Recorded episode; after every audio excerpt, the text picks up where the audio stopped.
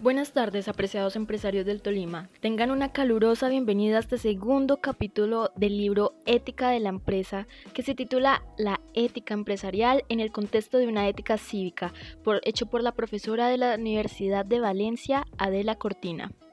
En esta oportunidad, a nosotros los estudiantes Natalia Montero Barrios, Cristian Hernando Carvajal Ruiz, Cristian Felipe Ibáñez y Mariana Torres Gómez del grupo Ética Empresarial daremos una explicación aplicada a los conocimientos de la ética cívica.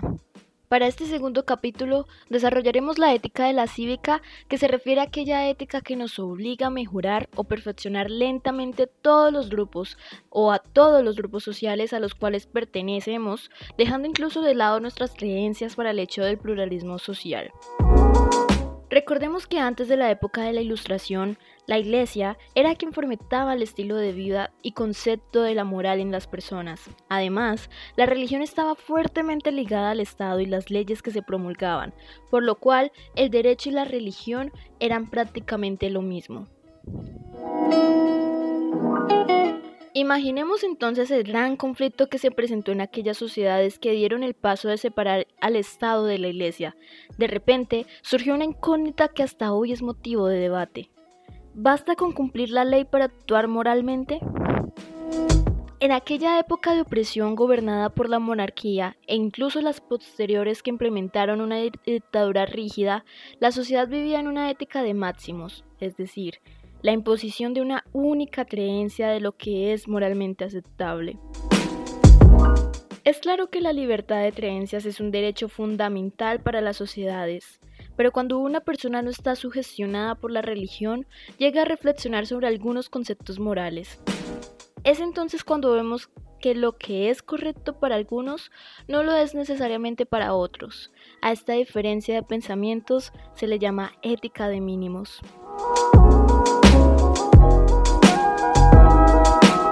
Ante esta diferencia de creencias que se presenta entre los individuos que conforman una sociedad, lo único que queda es apelar a la tolerancia activa, que, según la Cortina, consiste en la disposición de cada persona en aceptar la diferencia de pensamiento del prójimo. En este punto, la ética puede dividirse en dos partes, la ética individual y la ética social. La ética individual son todos aquellos deberes y virtudes que una persona debe aceptar o asumir para llegar a la perfección. Y la ética social son simplemente todas aquellas relaciones que los hombres estaban un poco de la historia de la ética. Sobre los demás, la segunda es la ética en donde se tratan a los individuos como ciudadanos y no como súbditos. Este concepto es de gran importancia, ya que solamente cuando una persona cuenta con la libertad absoluta de su propia conciencia es que podemos hablar realmente de seres morales. Y por último, la ética de la modernidad, que no es más que ciudadanía y autonomía siguiendo el orden. Ahora hablaremos de los contenidos de la ética cívica, los cuales son valores de libertad, igualdad y solidaridad. Los hombres son individuos autónomos, capaces de decidir por sí mismos cómo desean ser felices, y también son capaces de darse a sí mismos sus propias leyes. La ética cívica nace de la convicción de que los hombres somos ciudadanos capaces de tomar decisiones moralmente autónomas y a tener un conocimiento suficientemente acabado de lo, de lo, que consideramos bueno como para tener ideas moralmente adecuadas sobre cómo organizar nuestra convivencia. Por eso, es importante recordar que los derechos humanos se consideraron en primera generación como promovidos por libertad de derechos civiles y políticos, por la segunda generación como derechos económicos, sociales y culturales, y por último, la tercera generación, que es considerada como la solidaridad, la misma en cuenta lo anterior. Volviendo un poco al tema central de este texto, en este punto de la cortina relaciona los conceptos de ética cívica con el de ética empresarial. Las empresas cobran cada vez mayor importancia en la sociedad. Desde la revolución industrial todas las comunidades han llegado a depender directa o indirectamente de estas grandes corporaciones. Es preciso asegurar entonces que cada individuo tiene relación con la empresa. Al estar la empresa tan estrechamente ligada a la sociedad, es justo reconocer que este ente omnipresente debe contar también con el sentido de moralidad, por lo cual no es posible una ética cívica sin la existencia de una ética empresarial. Para empezar a concluir este capítulo del podcast, queremos dejar dos reflexiones y conclusiones sumamente importantes. En primer lugar, y contestando a la pregunta que nos hicimos al inicio de este capítulo, la cual era, ¿basta con cumplir la ley para actuar moralmente? La respuesta a la que llegamos en este podcast es no. No podemos asumir que la moral se resume en algo tan básico como el cumplimiento de la ley. Y eso es porque no todos los conceptos morales están cubiertos por la ley y no todas las leyes pueden considerarse morales. Un ejemplo son las leyes y permisos que algunos países entregan a las organizaciones para que puedan explotar recursos naturales de manera inadecuada. El fracking o la fractura de subsuelos para extracción de petróleo está regulado y permitido en muchos países, y aún así no significa necesariamente que sea una práctica moralmente aceptable teniendo en cuenta el enorme daño que genera en el medio ambiente. Es importante que la empresa vaya un poco más al fondo, haciendo uso de la razón y la conciencia colectiva sin limitarse únicamente al miedo que provocan las posibles sanciones contempladas en la ley. Como segunda conclusión, debemos reconocer que la ética de la empresa no puede limitarse tampoco a aquello que es socialmente aceptable. En ocasiones, y debido a ciertos conceptos culturales, algunas sociedades adoptan prácticas poco éticas, normalizándolas. Nuestro ejemplo para este punto es el trabajo infantil en países como Bangladesh. En este país muy pobre, ubicado al sur de Asia, la sociedad ha normalizado el trabajo infantil y muchas empresas de manufactura han llegado a contratar a estos niños por salarios miserables. Sin embargo, aunque esta actividad sea socialmente aceptada incluso por los padres de los menores, esto no quiere decir que sea ético. Con esto, hemos concluido el capítulo 2 del libro Ética de la empresa. Agradecemos su atención y los invitamos a que nos acompañen en la siguiente sección de preguntas llamada Pregúntele al empresario.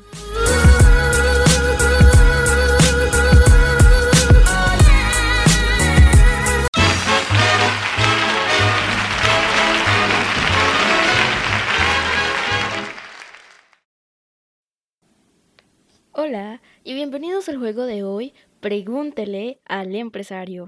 Soy su anfitriona Mariana. Hoy vamos a preguntarle dos preguntas a dos empresarios tolimenses acerca de la ética de sus empresas.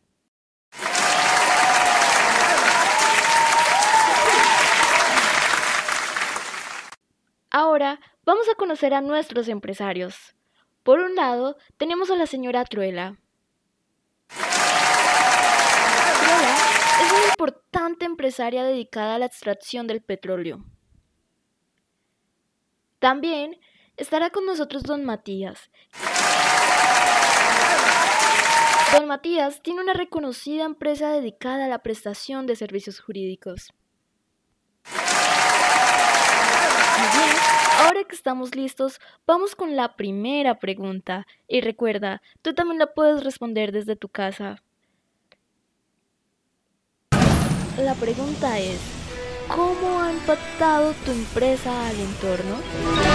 Tienes 10 segundos para responderlo a partir de ahora.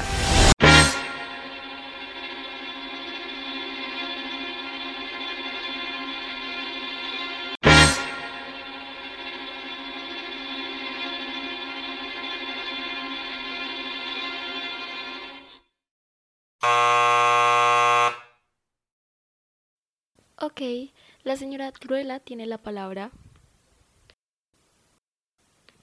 En cuanto a la pregunta de cómo ha impactado nuestra empresa al entorno, creo que nuestra empresa ha impactado el entorno muy bien, ya que le pagamos a nuestros empleados un salario que sea justo con su rendimiento. Por ende, les pagamos muy poco, ya que creemos que no hacen lo que deberían hacer. Además, Hemos impactado el entorno de muy buena forma, ya que estamos aprovechando al máximo los recursos que nos da y por eso estamos destruyendo todo nuestro entorno y nuestro ambiente con nuestras políticas extractivistas para generar utilidades a través del petróleo. Gracias.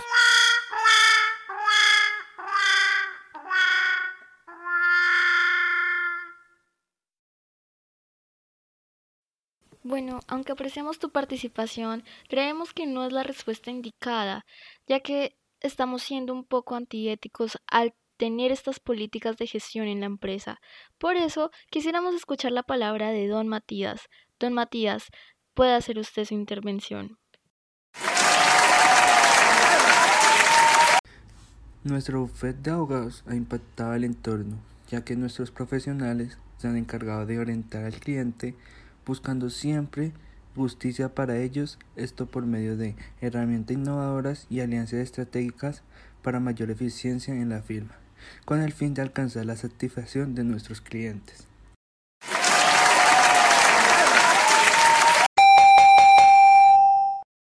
Esa respuesta es correcta. Claramente podemos evidenciar ahí que el señor Matías está haciendo una adecuada gestión con su empresa, pues además de aportarla a la sociedad, está tratando de generar utilidad de la manera más amigable posible. Teniendo en cuenta esto, me gustaría preguntarle al señor Matías si su empresa determina a la sociedad o si la sociedad determina a su empresa. Escuchemos. Nuestra empresa depende de la sociedad ya que nos encargamos de buscar soluciones viables y realistas a nuestros clientes.